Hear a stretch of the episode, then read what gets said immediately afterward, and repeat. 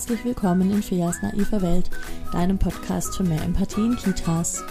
Mein Name ist Svea Finger, ich bin stellvertretende Einrichtungsleitung, ich bin Kindheitspädagogin und ich bin Empathie- und Resilienztrainerin. Und das bedeutet, ich habe einen ganzen Haufen an Situationen in den Kitas miterlebt oder es wurden mir auch welche berichtet, wo ich denke, hm, da könnten wir mit ein bisschen mehr Empathie, ein bisschen mehr Reflexion und ein bisschen mehr Fachwissen einfach so viel verändern und möglichst äh, zum Besseren verändern. Und ähm, ja, darum geht's in diesem Podcast. Und ab und zu habe ich auch Gäste hier, die dann eben von ihren Erfahrungen berichten. Und in dieser Woche ist das Anja Kanzler.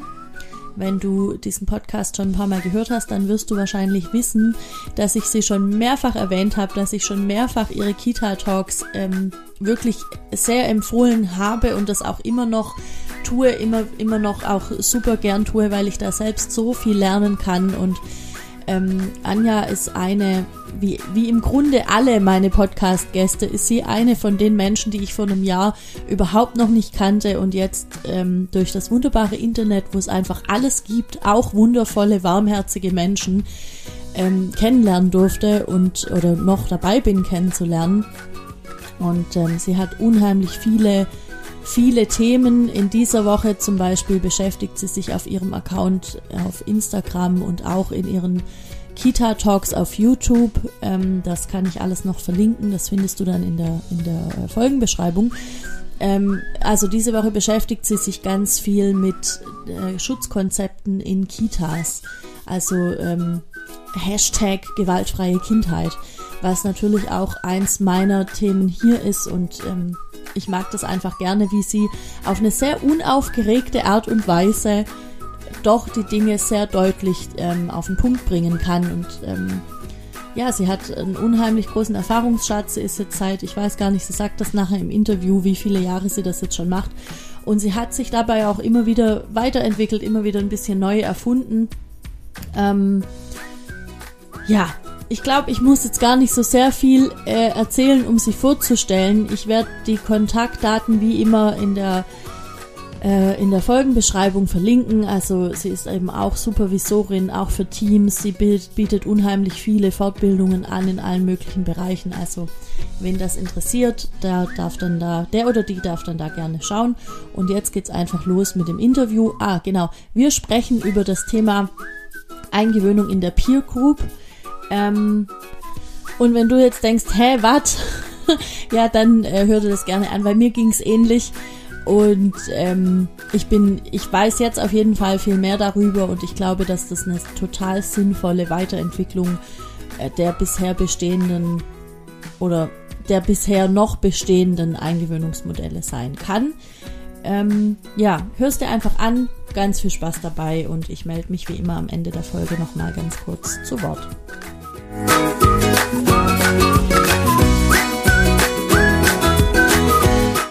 Ja, liebe Anja, herzlich willkommen bei mir in der naiven Welt. Ich freue mich total, dass du da bist. Ich habe mich auch wirklich, wirklich sehr auf unser Gespräch heute gefreut, weil ich weiß, dass das Thema, das wir heute besprechen, einfach eins deiner Herzensthemen ist und ich habe da noch gar nicht so viel Ahnung davon.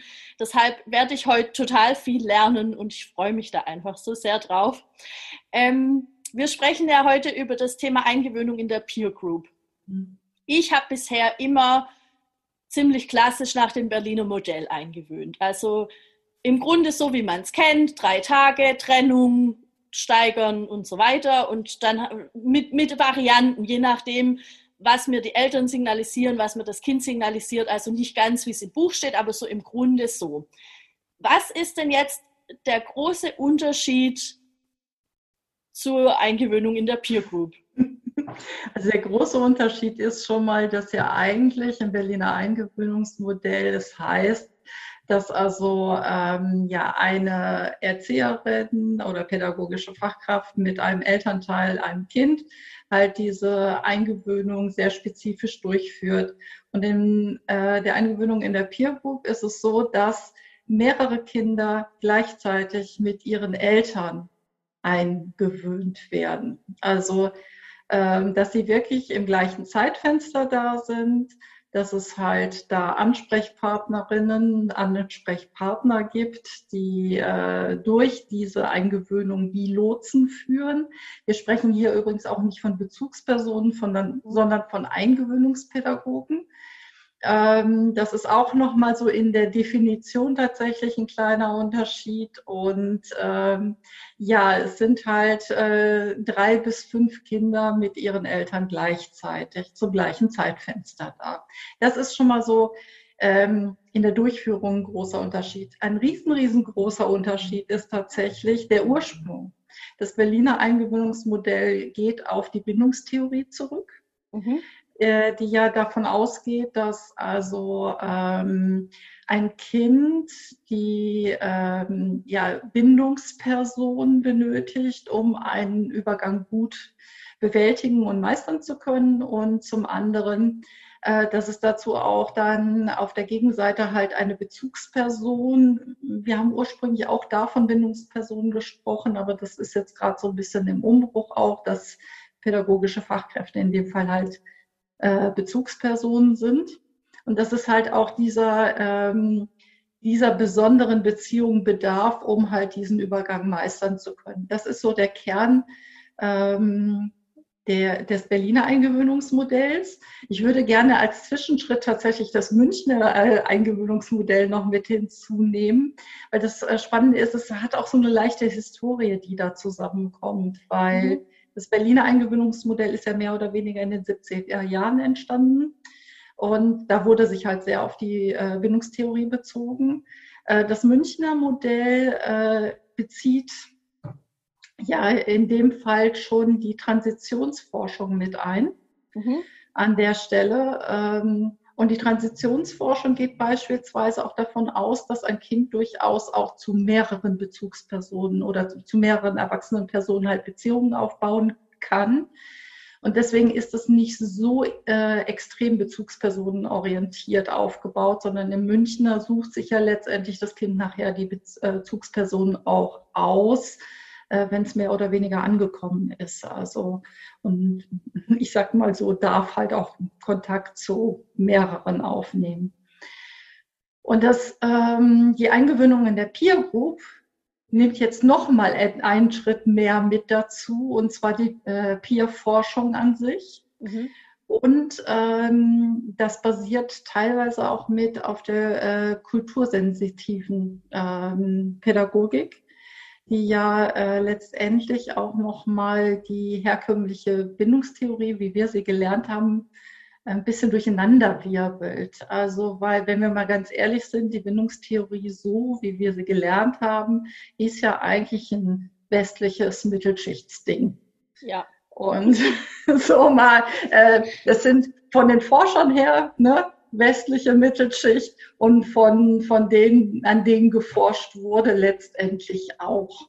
Ja, und, ja, und das ähm, ist ja ähm, auch überhaupt nicht vergleichbar mit der Situation, wie wir sie dann in den Kitas tatsächlich haben. Also es ist ja eigentlich nein. komisch, dass das so sich übertra übertragen hat dann. Also ja gut, aber es war ja erstmal ein ganz, ganz wichtiger äh, Fortschritt überhaupt in diese Richtung zu ja. denken, weil ähm, naja gut, deine Hörer sehen das ja jetzt nicht, aber ich gehöre ja schon ein bisschen zur älteren Generation, bin seit 30 Jahren am Start und ich gehöre zu der Generation, die noch komplett ohne Konzept eingewöhnen musste. Das mhm. heißt also, ich habe die Kinder in die Hand gedrückt bekommen und da hieß es halt einfach, das Kind bleibt jetzt da, nichts von Eltern begleitet oder sonst was. Mhm ähm, und äh, Kind unter Schweiß, ich unter Schweiß und äh, entsprechend schlecht ging es allen Beteiligten. Ne? Also ich möchte auch nicht wissen, wie es den Eltern damals ging, ähm, aber die waren einfach schlicht und ergreifend unerwünscht, wenn wir das mal so ganz überspitzt darstellen. Und ich muss ehrlich sagen, ich war sehr froh, wie ich vor 20 Jahren ähm, also ich habe schon während meiner äh, eigenen Zeit als Leitung angefangen, halt ähm, ja, Eltern mit einzubeziehen in die Eingewöhnung. Das war sehr ungewöhnlich mhm. zu dem Zeitpunkt. Und ähm, wie ich dann als Referentin angefangen habe zu arbeiten, habe ich tatsächlich das Berliner Eingewöhnungsmodell kennen und sehr schätzen gelernt, weil ich dachte, ja, endlich ähm, haben wir zumindest äh, dem Rechnung getragen, dass Eltern dabei sein dürfen. Also ähm, und eben nicht irgendwie Kind in fröhlich fremder Umgebung mit fremder Person. Äh, also ich denke, du kannst dir gut vorstellen, wie stressig das auch für die Kinder war tatsächlich. Und deswegen denke ich, war das schon mal ein Riesenfortschritt vor 20 Jahren. Und du glaubst nicht, was ich mir damals Fusseln an den Mund geredet habe, pädagogischen Fachkräften dieses Modell überhaupt näher zu bringen. Ja, Anja, Geschichte wiederholt sich. Jetzt machst du das Gleiche wieder, ne? Jetzt mache ich das Gleiche wieder. Und das aber halt in dieser Weiterentwicklung, wie gesagt, also das eine ist halt die Transitionsforschung, die fließt interessanterweise ja in, in die Peer Group-Geschichte mit hinein. Mhm. Insofern, dass ähm, es ja auch hier nicht nur eine Eingewöhnungspädagogin gibt, sondern in der Regel zwei mhm. die halt die Eingewöhnung be äh, begleiten und es auch erwünscht ist, dass die anderen, die mit im Haus arbeiten, so nach und nach äh, bei den Kindern auch sag ich mal, ähm, erscheinen, äh, sich bekannt machen äh, und, und für die Kinder auch spürbar und sichtbar sind. Ne? Also das ist nicht äh, so, so extrem auf eine Person konzentriert. Mhm. Und was ich halt total genial fand, wie ich das vor ungefähr vier Jahren kennengelernt habe auf einer Fachtagung, ähm, dass halt mit einbezogen wird, dass einfach die Kindergruppe eine Rolle spielt für Kinder. Und das, das war bei mir damals wie so ein Aha-Erlebnis, sage ich mal, ähm, weil ich dachte, ja, mein Gott, warum kommen eigentlich äh, Kinder zu uns in die Kita? Ja, oh, du nickst um jetzt so schön. Ja, genau, um mit Kindern zu spielen. So, und was machen wir? Äh, wir machen diesen Umweg erstmal über uns und dann mhm. schicken wir nach drei, vier Wochen ähm, die äh, Kinder weg und sagen, jetzt geh mal mit den anderen spielen. Das heißt also, erst bauen wir eine ganz intensive Beziehung auf und dann mhm. schicken wir sie nachher eigentlich weg. Und ähm, auch ein bisschen gemein irgendwo ich muss, ich möchte kurz was zwischenfragen, weil im, im Grunde ist es ja auch, mm, also wir, wir schicken die ja dann weg und sagen, jetzt geh mal spielen, aber wir gehen ja noch weiter. Also ganz oft ähm, sieht man ja eine Eingewöhnung eigentlich erst für abgeschlossen an, wenn das Kind in der Lage ist, mit den anderen Kindern zu spielen. Und dann ja. ist so, ah, schön, jetzt kann sich's von mir trennen, jetzt kann es spielen, das ist ja toll, Eingewöhnung gelungen. Ja. Das heißt ja, man könnte sich diesen Umweg sparen, indem man einfach die anderen Kinder gleich mit einbezieht. Genau, und das ist genau das, was in der Eingewöhnung in der Peergruppe im Prinzip stattfindet. Im Prinzip ist das eine Fortführung des Systems von Spielgruppen, Eltern-Kind-Gruppen, mhm. die ja manche Kinder auch schon kennen, bevor sie überhaupt in Krippe oder Kita kommen. So, und da sind halt die Eltern auch ja die ganze Zeit dabei und das Ziel ist ja da, Eltern können miteinander reden, Kinder können miteinander spielen. Mhm. Und äh, das ist im Prinzip etwas, was in der Eingewöhnung in der Peer Group ein Stück weit fortgesetzt wird. Zu gucken, okay, äh, natürlich sind die Eltern für die Kinder erstmal wichtig im Übergang. Also äh, jetzt nur die mit den anderen Kindern spielen, wäre auch nicht die Lösung. Ne? Also sie müssen ja erstmal eine realistische Chance haben, die Umgebung, äh, in der sie sind und die anderen Kinder ein Stück weit kennenzulernen. Aber wie clever ist es eigentlich? Muss ich, also jetzt habe ich gerade so einen Aha-Moment, weil ich so denke, wir wissen ja, dass die die Art der Eingewöhnung zum Beispiel in die Krippe, wie die läuft, dass die Auswirkungen hat auf alle anderen Übergänge, die das Kind in seinem Leben haben wird. Das heißt, wenn es ja diese, diese Spielgruppenthematik schon kennt, dann ist es ja viel einfacher, das im Grunde wieder aufzugreifen.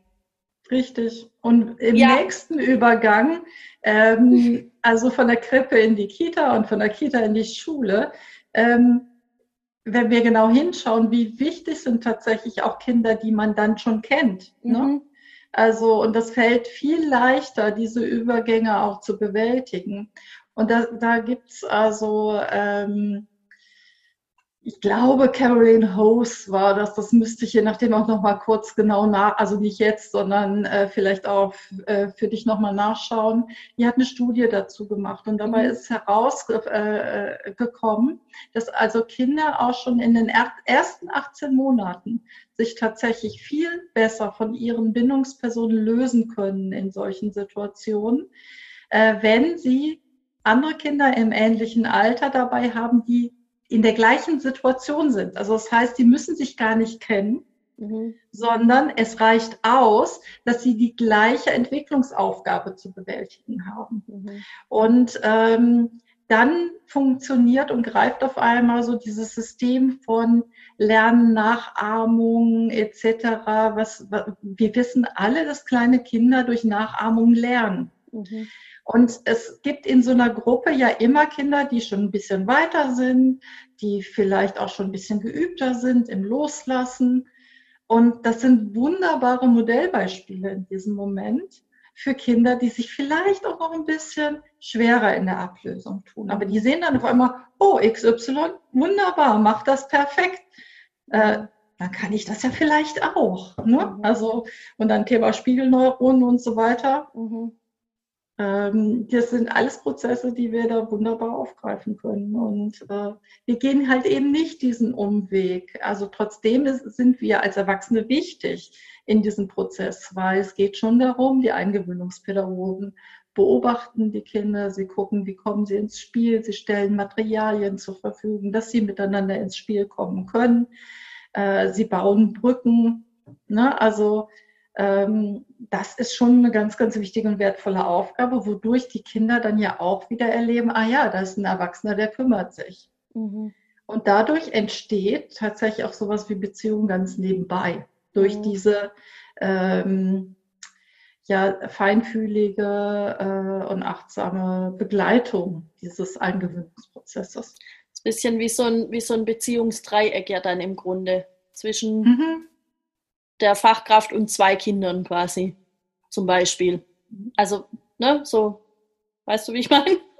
ja, zumindest zwischen mehreren Kindern. Ne? Genau. Die, äh, Weil die haben ja untereinander eine Beziehung und äh, die Fachkraft zu den Kindern und genau. genau. Und das ist also vielleicht nicht als Dreieck, aber als Mehreck zu begreifen. Als, als Mehreck. als als äh, viele, viele Fäden, die zusammenlaufen. Ein mhm. Mobile. Mhm. Und alles bedingt sich ein Stück weit. Und das ja. Schöne ist ja auf der anderen Seite, äh, wir fokussieren jetzt einmal die äh, Kindergruppe, aber auch die Eltern äh, bilden eine Peer Group. Weil die sitzen ja zusammen, die sollen sogar zusammensitzen, die sollen auch sich miteinander unterhalten. Und äh, wenn es dann so an diesen Punkt geht, dass sie äh, erstmalig auch den Raum verlassen, stützen die sich auch gegenseitig. Mhm. Ne? Und es wird schon ein Stück weit angestrebt, dass sie, wenn das sich abzeichnet, dass das von den Kindern her möglich ist, dass sie dann äh, durchaus auch gemeinsam gehen. Mhm. Aber wenn jetzt ganz klar sichtbar wird, da ist also ein Kind, das noch nicht so weit ist, dann bleibt das Elternteil auch da. Also die Kindorientierung steht immer über der Peer Group Orientierung. Mhm.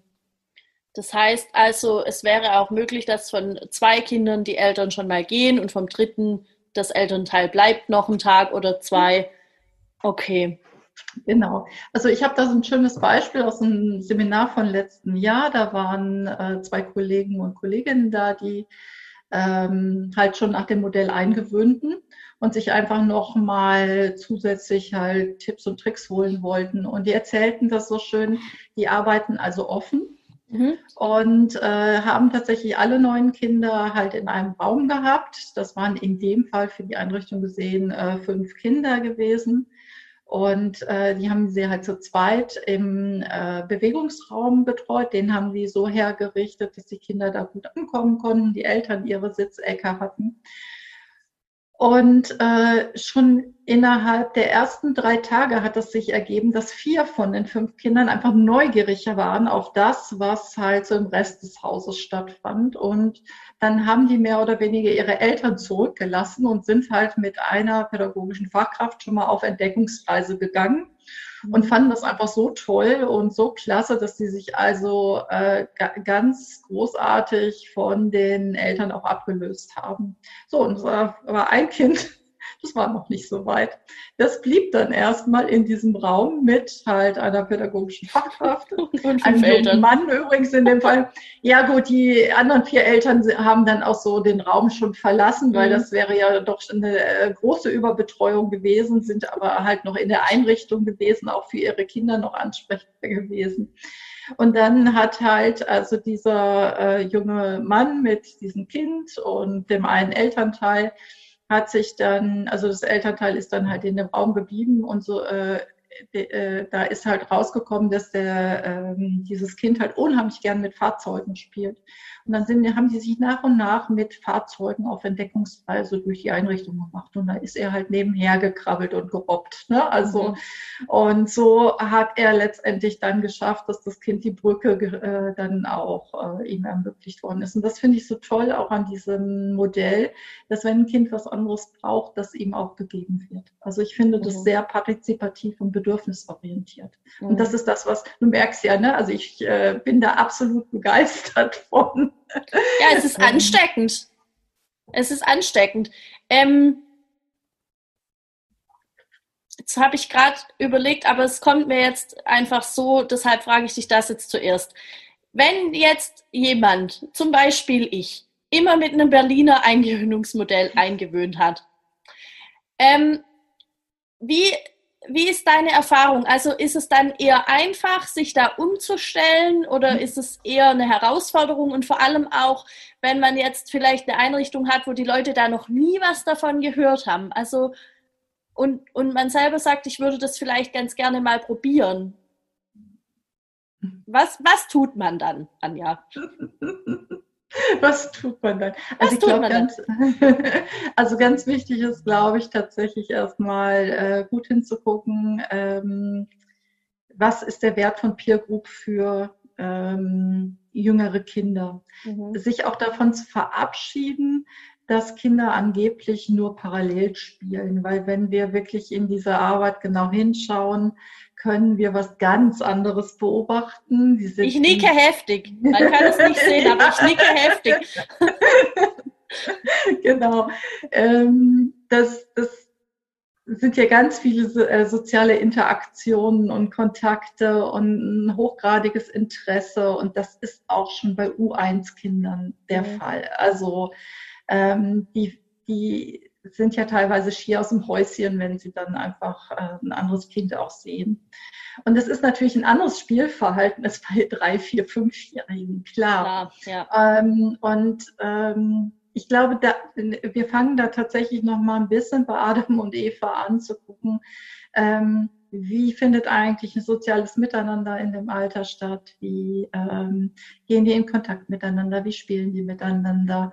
Ähm, es gibt da ein wunderschönes Buch von der Wiebke Wüstenberg, was wir alles schon gemeinsam können, ähm, das leider vom Verlag nicht mehr aufgelegt wird. Also vielleicht können wir uns ja gemeinsam dafür einsetzen. Wir schreiben dahin. Welcher Verlag ist das denn? ich weiß es jetzt gerade nicht auswendig, aber es ist wirklich ein, ein äh, total geniales Buch, um sich genau mit, mit diesem Spielverhalten zu beschäftigen. Ähm, dann sich nochmal bewusst zu machen, Kinder lernen halt viel durch Nachahmung. Und von wem kann ich am besten nachahmen? Von meinen Gleichaltrigen. Mhm. Also da, äh, und so findet auch die Kommunikation letztendlich untereinander statt. Und das heißt also, ähm, sich damit auch zu beschäftigen, was heißt das zum Beispiel für Spielmaterial und Spielraumgestaltung, weil eine Eingewöhnung in der Peer Group spielt auch der Raum als dritter Erzieher eine große Rolle. Mhm. Also das ist auch eine der, der äh, Säulen, die ganz, ganz wichtig und wertvoll ist.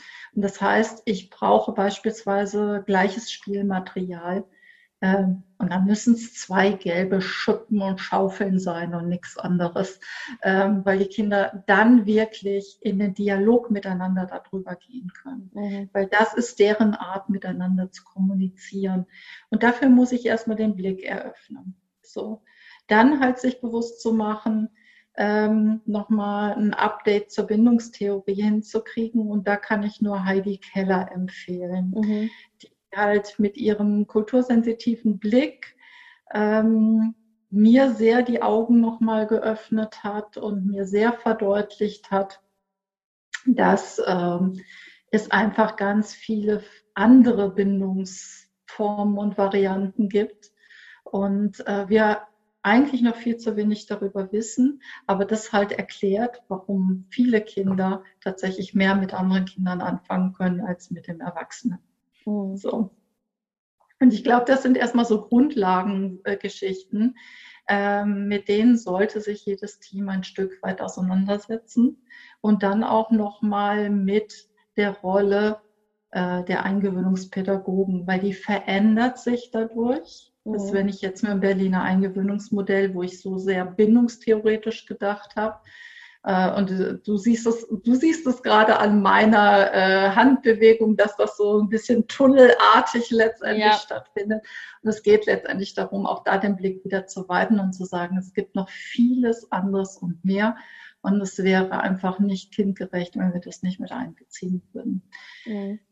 Ähm, ich denke, wichtig ist, ähm, dass es zumindest eine Person im Team gibt, die dafür brennt, die das einfach toll findet und am Ball bleibt. Mhm. Also das ist so das, was ich auch äh, erlebt habe, wie ich vor vier Jahren dann von der Fachtagung zurückgekommen bin. Ich war so angefixt von diesem Modell, dass ich, äh, ich bin sonntags äh, nach Hause gekommen und wusste, dass ich Montag, Dienstag wieder äh, das Seminar Fachkraft für Frühpädagogik ausgerechnet das Modul, äh, Modul Bindung und Eingewöhnung geben werde.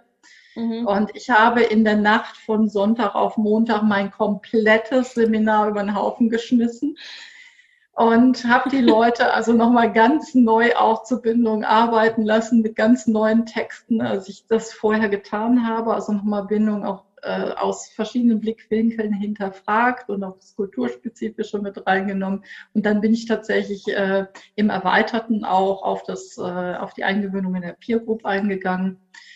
Und ich habe es damals geschafft, äh, von diesen 20 Menschen eine etwas ältere Kollegin auch so zu begeistern, dass sie gesagt hat, äh, dazu möchte ich meine Abschlussarbeit machen. Und äh, die hat tatsächlich, also innerhalb von ähm, drei Monaten, hat sie äh, die komplette konzeptionelle Umstrukturierung vorgenommen für ihre Gruppe. Eine Krippengruppe mit zehn Kindern wo nämlich neun neue Kinder im Sommer eingewöhnt werden sollten. Und es nur ein Bestandskind noch war. Es war sehr naheliegend, dieses Modell auch tatsächlich ja. umzusetzen. Sie die Leitung mit ins Boot geholt hat, ihr direktes Gruppenteam mit ins Boot geholt hat und sich äh, grünes Licht vom Restteam geholt haben. Die haben das als Modellprojekt hochgezogen, dass sie gesagt haben, wir fangen als Gruppe jetzt erstmal an. Ja. Und mittlerweile arbeitet die ganze Einrichtung danach. Oh, wie cool. Ich dachte gerade, dass es doch eigentlich eine total gute Gelegenheit jetzt auch ist, Kinder einzugewöhnen, die zum Beispiel aufgrund von Corona jetzt lange nicht eingewöhnt werden konnten. Also wir haben das zum Beispiel in der Einrichtung, dass immer wieder dann Kinder hinten mhm. anstehen mhm. und dass äh, Kolleginnen dann sagen, oh Gott, wie soll ich das denn alles machen? Weil das klar, dann gewöhnt man so im, im, im Berliner Modell im zwei, drei, vier Wochen Takt dann neue Kinder ein und hat mhm. aber immer das Gefühl, da ist das andere Kind noch gar nicht angekommen, dann muss ich schon das nächste aufnehmen und dann kommt gleich das nächste und bei der Kollegin ist ja nicht nur bei mir so, ist ja bei der anderen auch und so. Und dann ist es doch eigentlich schlau zu sagen, wir nehmen die ja. alle gleichzeitig auf und starten nachmittags in dieser Peer Group und schauen dann, wie das weitergeht. Also kommen die dann auch alle gleichzeitig zum Beispiel dann vormittags? Also es gibt verschiedene Möglichkeiten tatsächlich. Also du hast ja gerade eben schon gesagt, äh, vielleicht starten die dann erstmal nachmittags. Das ist ja. also äh, tatsächlich eine Variante. Ja. Es gibt auch die Möglichkeit zu sagen, es kommt ja darauf an, wie viele Kinder hast du und wie viele Kinder kommen äh, halt gleichzeitig neu in, in die Gruppe. Mhm. Und äh, ich kann jetzt von dieser einen Einrichtung sprechen. Die haben das zum Beispiel so gemacht, dass sie gesagt haben, wir haben eine Vormittags- und eine Nachmittagsgruppe. Und wir haben halt ähm, morgens fünf Kinder, nachmittags vier Kinder und das Bestandskind ist einfach dabei. Das ja. wäre sonst noch nicht zwangsläufig dabei, weil wenn es sonst eine Gruppe hat, muss es ja nicht da unbedingt mit dabei sein. In dem Fall wäre es aber anders Quatsch gewesen. Ja. So und ähm, die haben sich also entschieden, die beiden Gruppen tatsächlich vormittags, also die eine vormittags, die andere nachmittags, das zeitgleich zu machen. Mhm. Und die hatten im Prinzip mehr oder weniger die Kinder nach zwei bis drei Wochen ohne Eltern in der Einrichtung. Mhm. So, das ist so, und das ist was, was ich von ganz vielen Seiten einfach so zurückgemeldet bekomme, dass das wirklich äh, sicherlich jetzt in dieser Situation auch äh, erstmal auch äh, gut dafür ist, um diese langgezogenen Eingewöhnungszeiten äh, anders zu sammeln. Mhm. Was ich auch nochmal sehr, sehr äh, finde, ich habe also nochmal mir lange Gedanken gemacht, wir haben ja jetzt auch mit Kindern zu tun, die tatsächlich diese Spielgruppenerfahrungen nicht mitbringen. Ja. Und die zum Teil auch wenig Kontakte zu anderen Kindern hatten. Und das ist aber für mich trotzdem nicht äh, ein Widerspruch zu sagen, das geht trotzdem. Ich glaube, wichtig ist jetzt aber da zu schauen, ähm, ein Peer Group Modell, das beinhaltet ja auch, dass die äh, Kleingruppe ähm, erstmal für sich in einem Raum sein kann. Mhm. Und das heißt, wenn ich jetzt zum Beispiel drei neue Kinder nehme, ist das ja recht überschaubar. So auch für Kinder, die vielleicht noch nicht gewöhnt sind, so mit anderen Kindern zu spielen. Ja. Und dann ist das sicherlich ein viel geschützterer Rahmen, als wenn ich jetzt mit, auch wenn ich eine einzelne äh, erwachsene Person an meiner Seite habe, direkt in die große Gruppe mehr oder weniger reingeschmissen werde. Dann habe ich erstmal diese drei Kinder, mhm. äh, mit denen ich auch äh, ein Stück weit soziale Interaktion üben kann. Mhm. Und ich glaube, das äh, ist also jetzt gerade auch äh, für die Kinder, die, die äh, gerade ja vieler Kontakte haben, entbehren müssen, was ja sehr unnatürlich auch letztendlich ist, doch unterm Strich dann, glaube ich, wieder sehr zuträglich sein kann. Mhm. Ja, und ich glaube, was wirklich gut ist, ist, dass sie starten halt alle an einem ähnlichen Punkt, was du vorhin gesagt hattest. Das ist jetzt nicht so, dass da Kinder sind, die kennen sich schon total gut aus und die machen irgendwie schon alles und die anderen finden irgendwie nicht so richtig einen Anschluss, weil das ist was, was ich jetzt oft beobachtet habe in meinen Eingewöhnungen, äh, dass die Kinder, die neu dazukommen, so alleine, dass die erstmal so ein bisschen schwimmen und nicht so richtig mhm. wissen, wo finde ich denn mein Spielzeug und wer ist denn überhaupt wer. Und dann sind es halt viele Kinder und äh, ja, ich kann mir das schon, schon gut vorstellen, dass das, ähm, dass das einfach viele Vorteile hat. Mhm. Das und so zu machen. Ich mache die Erfahrung, dass die, die Einrichtungen, die damit arbeiten, sagen, wir wollen es gar nicht mehr anders, mhm. weil es ist letztendlich viel entspannter, mhm. was da stattfindet. Mhm. Hast du erlebt, ähm, dass es Vorurteile gibt, weil so viele Eltern dann auf einmal da sind oder weil die vielleicht viel länger da sind, als man das eigentlich so dann kennt? Also erstens sind die Eltern gar nicht so viel länger da. Also ich äh, zäume das jetzt mal von hinten auf, von ja. meinen Fragen her. Und das andere ist ja, äh, das ist etwas, was mir in den Seminaren natürlich begegnet ähm, so dieses, oh, dann sitzen da ja auf einmal drei oder vier Eltern und die gucken mir alle auf die Finger mhm. und schauen mir zu, was ich da mache. Ähm, wo ich dann auch nur sagen kann, ja, was ist eigentlich der Unterschied, wenn die jetzt gleichzeitig da sitzen oder die einzeln nacheinander da sitzen? Mm, ich glaube, das ist eine Reflexion, die bei einem selber anfällt, erfängt. Was ist das eigentlich, was mich daran so stört? Mhm. Ähm, warum fühle ich mich da auf einmal so bewertet? Mhm. Und ist das nicht eigentlich letztendlich das Kopfkino in mir selbst? Also mhm. Nochmal. Und ich glaube, da, ähm, es, ich finde es ganz wichtig, darüber zu sprechen. Mhm. Auf jeden Fall. Also auch diese, ähm, das hat ja auch was mit, mit einer Sorge oder einer Verunsicherung vielleicht auch zu tun. Und äh, dass, dass das auch im Team benannt wird, finde ich schon wichtig. Und dann halt zu so gucken, was brauchst du, damit du das für dich auch ablegen kannst. Mhm.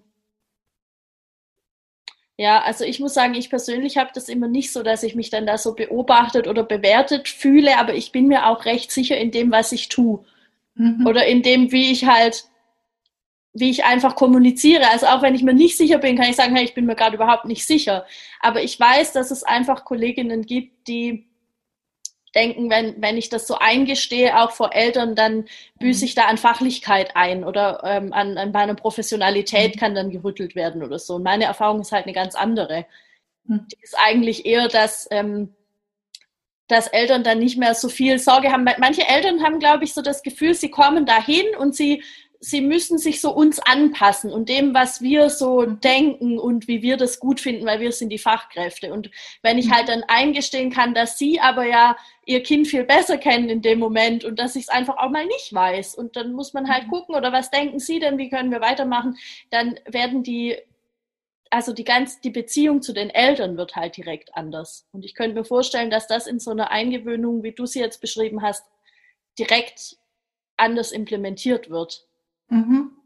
Und das Interessante ist, also die Kollegin hat damals einen Film gedreht mhm. zu, diesen, ähm, zu dieser Eingewöhnung und dort ist auch eine Mutter interviewt. Mhm. Und ähm, die beschreibt das auch so schön, wie, ähm, wie überrascht sie war, äh, dass die äh, Kolleginnen halt Interesse an ihr und an der kurzen Geschichte des Kindes schon hatten. Mhm. Und ähm, ja, es ist einfach schön zu merken, ähm, es geht überhaupt gar nicht bei der Mutter darum zu bewerten, was die äh, äh, äh, pädagogischen Fachkräfte da jetzt tun. Die hat viel zu sehr mit sich selber und mit ihrer, mit der Ablösung von ihrem Kind zu tun gehabt. So dieses, boah, und dann war das total aufregend und spannend, dass ich da, ne, wie wir das erste Mal dann die Kinder auch alleine dagelassen haben und so und ähm, und es ist total schön zu sehen, wie die sich jetzt mittlerweile entwickelt haben. Also es ist wirklich ganz großartig einfach auch nochmal diese Sichtweise zu sehen. Und ich glaube, das ist sehr hilfreich und das möchte ich vielleicht auch den ähm, KollegInnen, äh, ja, die, wir, äh, die uns jetzt hier zuhören, einfach auch sagen. Also ich glaube, ähm, schaut einfach mal hin, die Eltern haben da gerade auch ihr, ihr eigenes Thema und ihren eigenen Streifen am, mhm. am Start. Und ich glaube, das ist total hilfreich zu merken, man ist nicht alleine damit. Mhm. Und das ist das Tolle an, an der Peer Group Eingewöhnung auch. Die stützen sich auch untereinander. Mhm. Ja, das stimmt. Also ich, mir ist gerade so gekommen, also wir haben ja oft auch mehrere Gruppen, wo dann eingewöhnt wird oder so. Und wenn dann Eltern sich draußen nochmal treffen, wenn irgendwie das Tempo ähnlich war, wenn die sich dann treffen und die können sich austauschen, dann kommen die ganz anders zurück und dann wissen sie das auch ganz anders. Und ähm, ja, ich kann, ich glaube, ich, ich kriege langsam so ein Bild davon, was du meinst. ich, ich überlege gerade so, okay, wo gehe ich jetzt hin, damit ich das lernen kann? Anja, wo gehe ich da hin, damit ich das lernen kann? Sag mal. Also ich gebe ja tatsächlich Seminare dazu. Ja, ja ähm, wie, sag mal, wie oft und wie läuft das und ja. Also das ist im Prinzip ein Drei-Stunden-Workshop, den ich mittlerweile halt online anbiete. Mhm. Und es gibt einmal die Möglichkeit, das tatsächlich auf Teamebene zu machen. Also ich habe mhm. mittlerweile auch Teams, die das äh, sagen, wir wollen uns gemeinsam auf den Weg machen. Und ähm, das andere ist halt, ähm, ich habe den einen oder anderen Anbieter, mit dem ich zusammenarbeite und wo man das dann auch entsprechend halt je nachdem buchen kann. Ich kann nur sagen, diese äh, Seminare sind gerade sehr gut gebucht, weil äh, offensichtlich ähm, ist da jetzt auch gerade ein Umdenken im Prozess, der mich sehr freut, weil ich denke, dass das wirklich ähm, eine sehr gute Sache ist. Und äh, ich möchte damit wirklich auch nicht das Berliner Modell abwerten, wobei mh, hm, jeder, der mich jetzt kennt, ähm,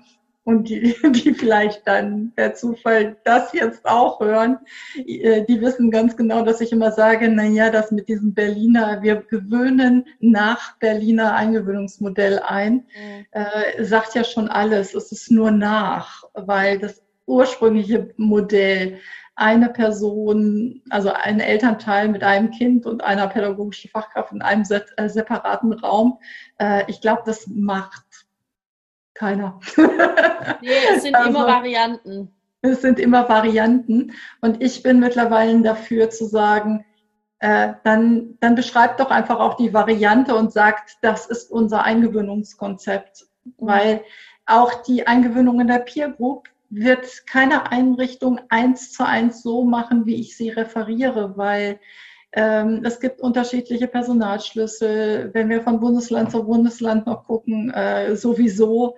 Es gibt ja. verschiedene Gruppenformen, es gibt verschiedene Raummöglichkeiten, äh, Rahmenbedingungen ja. und, und, und. Also ich denke, da kommt so viel zusammen, dass ich also mittlerweile eine absolute Vertreterin bin, zu sagen, bitte beschreibt einfach nur das, was ihr tut. Mhm. Und in dem Moment, wo ihr nämlich zwischendurch unterjährig ein einzelnes Kind eingewöhnt, dann werdet ihr nicht nach der Peer Group eingewöhnt, dann habt ihr sowieso Plan B am Start. Also ja. Ähm, und auch das mit zu bedenken und zu benennen, beziehungsweise es gibt sicherlich auch immer mal ein einzelnes Kind, wo es aufgrund ähm, von einem besonderen äh, Unterstützungsbedarf, von besonderen Befindlichkeiten ähm, vielleicht auch notwendig wird, dass dann die Peer Group tatsächlich nicht das adäquate Mittel ist. Ja. Und äh, dann müssen wir sowieso nochmal kind- und bedürfnisorientiert ganz anders hinschauen. Gibt es Merkmale, woran ich erkennen kann, dass es für ein Kind vielleicht nicht das geeignete Modell ist? Ja, es gibt teilweise ja tatsächlich äh, Ausgangspunkte, wo, sag ich mal, der direkte Kontakt und die soziale Interaktion mit anderen Kindern äh, aus unterschiedlichsten Gründen eingeschränkt ist. Und mhm. da würde ich nochmal genau hingucken, bevor mhm. das, das Kind nämlich stresst, mhm. dann ist sicherlich erstmal dieses, wir gucken erstmal, dass es über den ähm, Erwachsenen geht, Mhm. Das Adäquatere. Mhm. So. Ja. Und das wird aber, ist aber so individuell zu sehen, dass ich sagen würde, also ähm, gute Absprache mit den Eltern gut, äh, und gutes Hingucken und gegebenenfalls auch während des Tuns Plan B installieren. Ja. Und Peer Group bedeutet ja aber schon, dass die ziemlich hm, altershomogen sind. Also ich mache jetzt nicht irgendwie einen zweieinhalbjährigen mit einem eineinhalbjährigen zusammen. Das ist schon zu weit auseinander, oder? Das ist durchaus möglich.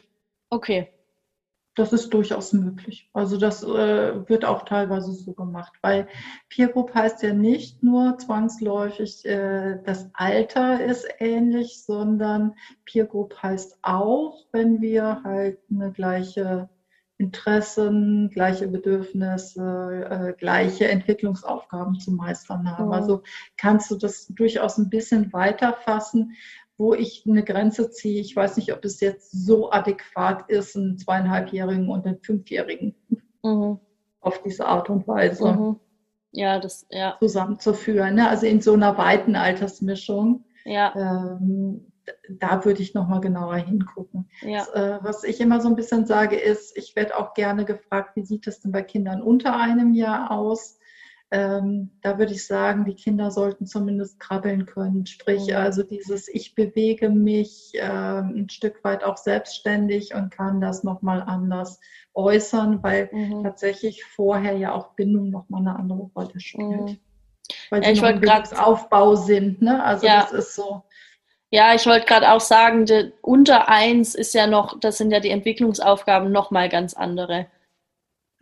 Richtig. Das, ähm, und trotzdem, also ein fittes, neun Monate altes Kind kann das locker schon mitmachen. Mhm. Na, ne, also das ist, deswegen äh, merkst du schon, ich, ich bin kein Freund davon, sich so an, an Alter festzuhaken. Mhm. Ich, mir, mir gefällt das sehr gut, weil ich das Gefühl habe, es ist generell nicht so nicht so eingrenzend. Also jetzt gerade bei dem Berliner hatte ich von Anfang an, also auch noch, wo ich mich mehr dran gehalten habe, wie das im Buch steht und dann machen wir das so und so, ja. Ähm, das habe ich dann recht schnell aufgehört und seitdem merke ich selber, wie sich meine Eingewöhnungen immer weiter entwickeln und wie ich immer weiter noch mich traue, aus diesem Rahmen irgendwie rauszugehen. Und ich empfinde das eigentlich als, als sehr befreiend und sehr kindorientiert oder auch ähm, elternorientiert. Und dann mhm. geht's halt bei den einen schneller und bei den anderen dauert's ein bisschen, aber das ist irgendwie alles okay und das darf alles sein. Und das gefällt mir jetzt sehr gut an dem, wie du mhm. dieses Eingewöhnungsmodell beschreibst, dass ich so das Gefühl habe, okay, es gibt schon so ein bisschen eine Linie, wie das gehen kann, mhm. aber es muss nicht genau dann so sein. Mhm. Sondern ich könnte genau. auch sagen, also wir gewöhnen. So ja, sag du erst. Genau, also es, es äh, gibt halt so die Säulen, die gehören halt dazu und es gibt natürlich einen, einen, kleinen Ablauf in, in der Richtung, dass es also auch gesagt wird, okay, dieses drei bis fünf Kinder, mehr sollten es nicht sein mhm. ähm, und äh, dann auch zu gucken, okay, gute Beobachtung, ab wann findet dann die erste Trennung statt und so weiter. Also das, das ist ja, das ist ja schon so ein roter Faden, der da drin steckt. Mhm. Und was mich aber tatsächlich so, so richtig äh, dann auch nochmal äh, gepackt hat, war so diese, diese, diese Aussage, die Kindorientierung steht immer über der Peer Group Orientierung. Und da merkte ich dann so für mich, ja, und das ist genau das. Mhm. Ich sehe einfach die Vorzüge, was äh, Peer Group ausmacht und welchen Wert Peer Group für Kinder dann auch mhm. hat oder auch für diese Eingewöhnung in dem Moment hat. Und trotzdem wird das einzelne Kind dabei nicht vergessen. Und das, da, da merke ich einfach, das hat ganz viel mit meiner eigenen Pädagogik und Haltung zu tun. Mhm. Und es mag auch andere geben, die dieses Peer Group Modell vielleicht auch noch ein Stück anders interpretieren, als ich das letztendlich dann tue an der Stelle. Mhm. Äh, es hat ja immer auch ein bisschen was mit einem selber zu tun. Ja. ja. Ja, aber also ich muss sagen, das, mir, mir gefällt das sehr gut. Vielleicht muss ich mal so ein Seminar bei dir machen und dann gucke ich mal, wie ich das irgendwie für mich integrieren kann. Oder ja, so generell. Also wir hatten in einem anderen Gespräch, und das ist ja auch schon mal so kurz so ein bisschen von Eingewöhnung und Bindungstheorien und ja, ich merke für mich immer mehr, wie sich es einfach jetzt langsam weiterentwickeln darf. Und deshalb bin mhm. ich da schon sehr froh heute um dieses Gespräch, dass ich ja quasi exklusiv hier äh, Einblicke kriegen darf. Das ist schon sehr gut. Aber Anja, ich glaube, ich würde zum Ende kommen. Mhm. Ähm, hast du irgendwas, was ich dich jetzt nicht gefragt habe oder was du noch nicht gesagt hast, was dir total wichtig wäre, wenn das jetzt noch mit rausgeht und das noch ein paar Leute erreichen kann? Mhm. Also einfach zusammenfassend, wie gesagt, macht euch auf den Weg, äh, guckt, dass ihr wirklich Eingewöhnung beschreibt und nicht nur einfach stumpf nach Modellen arbeitet, setzt euch wirklich ganz konsequent damit auseinander mit Bindungstheorie, mit Transitionsforschung, mit Peer Group Forschung und ich denke, das ist so das Paket, und es gibt eigentlich in allererster Linie drei Hauptqualitätsmerkmale, egal wonach ich arbeite. Das ist elternbegleitet, bezugspersonenorientiert und abschiedsbewusst. Und wenn ihr das einhaltet, seid ihr auf jeden Fall auf der richtigen Linie. Und wenn ihr dann noch schafft, die Kinder direkt als Kindergruppe zusammenzubringen, ist es perfekt. das klingt total einfach. Wir machen das einfach alles so. Nein, ich glaube, es ist wirklich sehr, sehr anspruchsvoll. Ich glaube, es ist nicht was, was man einfach so jetzt mal kurz machen kann. Aber es geht in drei Monaten. Das, das glaube ich tatsächlich. Wenn man da echt dafür brennt, das kann ich mir total gut vorstellen. Ich, aber ich, ich finde es sehr anspruchsvoll, aber das ist was, was mir gefällt. Ich mag das gerne, wenn, wenn ähm, pädagogische Dinge auch einen Anspruch haben, den es zu erfüllen gilt. Weil es sagen ja immer alle, oh, wir wollen mehr Wertschätzung und so. Und wenn man dann guckt, ja, was machen wir dann den ganzen Tag? Äh, wir basteln irgendwelche jetzt Osterhasen und kleben die mhm. an die Fenster, ja. Und das mhm. ist halt, ja. Mhm. Jetzt habe ich doch noch einen Abschlusssatz. Ja, sag, sag schnell. sag schnell. Und zwar, ähm, ganz wichtig ist für alle die, die sich noch schwer tun damit, sich vom Berliner Modell zu verabschieden, weil sie auch sagen, aber wieso denn das Kind braucht doch auf jeden Fall eine Bindungsperson. Schaut bitte nochmal genau hin, braucht wirklich das Kind das oder braucht ihr das? Setzt euch bitte mit eurer Bindungsbiografie auseinander. Mhm. So viel zum Anspruch. Ja, wow, ja. okay, ich glaube, damit äh, schließen wir jetzt. Das war noch so der Knaller zum Abschluss. nee, Anja, ich danke dir sehr. Also mir hat das wirklich sehr geholfen. Ich freue mich auf unser nächstes Gespräch und wir werden bestimmt noch Gespräche haben und da freue ich mich wirklich sehr drauf. Ich lerne immer so viel von dir und das tut Danke mir sehr gut. Vielen Dank. Ja, danke für die Einladung.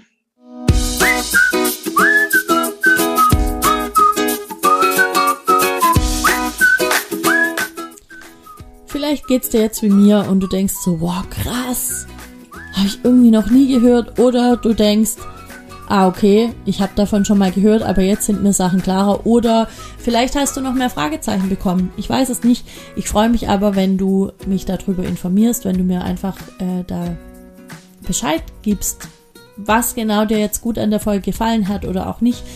Ähm, was deine Gedanken dazu sind, das geht am besten über Instagram Finger. Das äh, ist, der heißt, der Account heißt einfach wie ich, das will ich sagen. Oder du kommst in meine Facebook-Gruppe Feas Naive Welt oder äh, du wendest dich direkt an Anja. Anja ist auch auf Facebook aktiv, sie ist auch auf Instagram aktiv. Ich verlinke dir das alles ähm, in der Folgenbeschreibung unten drunter. Und dann stelle ich da auch auf jeden Fall mal eine Folge von dem Kita-Talk rein, die ich besonders gut finde. Ich muss mal schauen, welche das ist. Und ansonsten, wenn du wissen möchtest, was es da noch für Themen gibt und wenn du sagst, hey cool, dann kann ich mal die Leute auch sehen, die da reden, das ist ja mega geil, dann äh, gibt es gibt eine auf YouTube, Anja Kanzler Kita Talks und dann kommst du da drauf. Total easy eigentlich. Genau. Ansonsten, wenn dir die Folge gefallen hat, dann freue ich mich sehr, wenn du die an alle, alle, alle, alle Leute weiterschickst, die das auch mal hören können, sollten, dürfen. Ähm,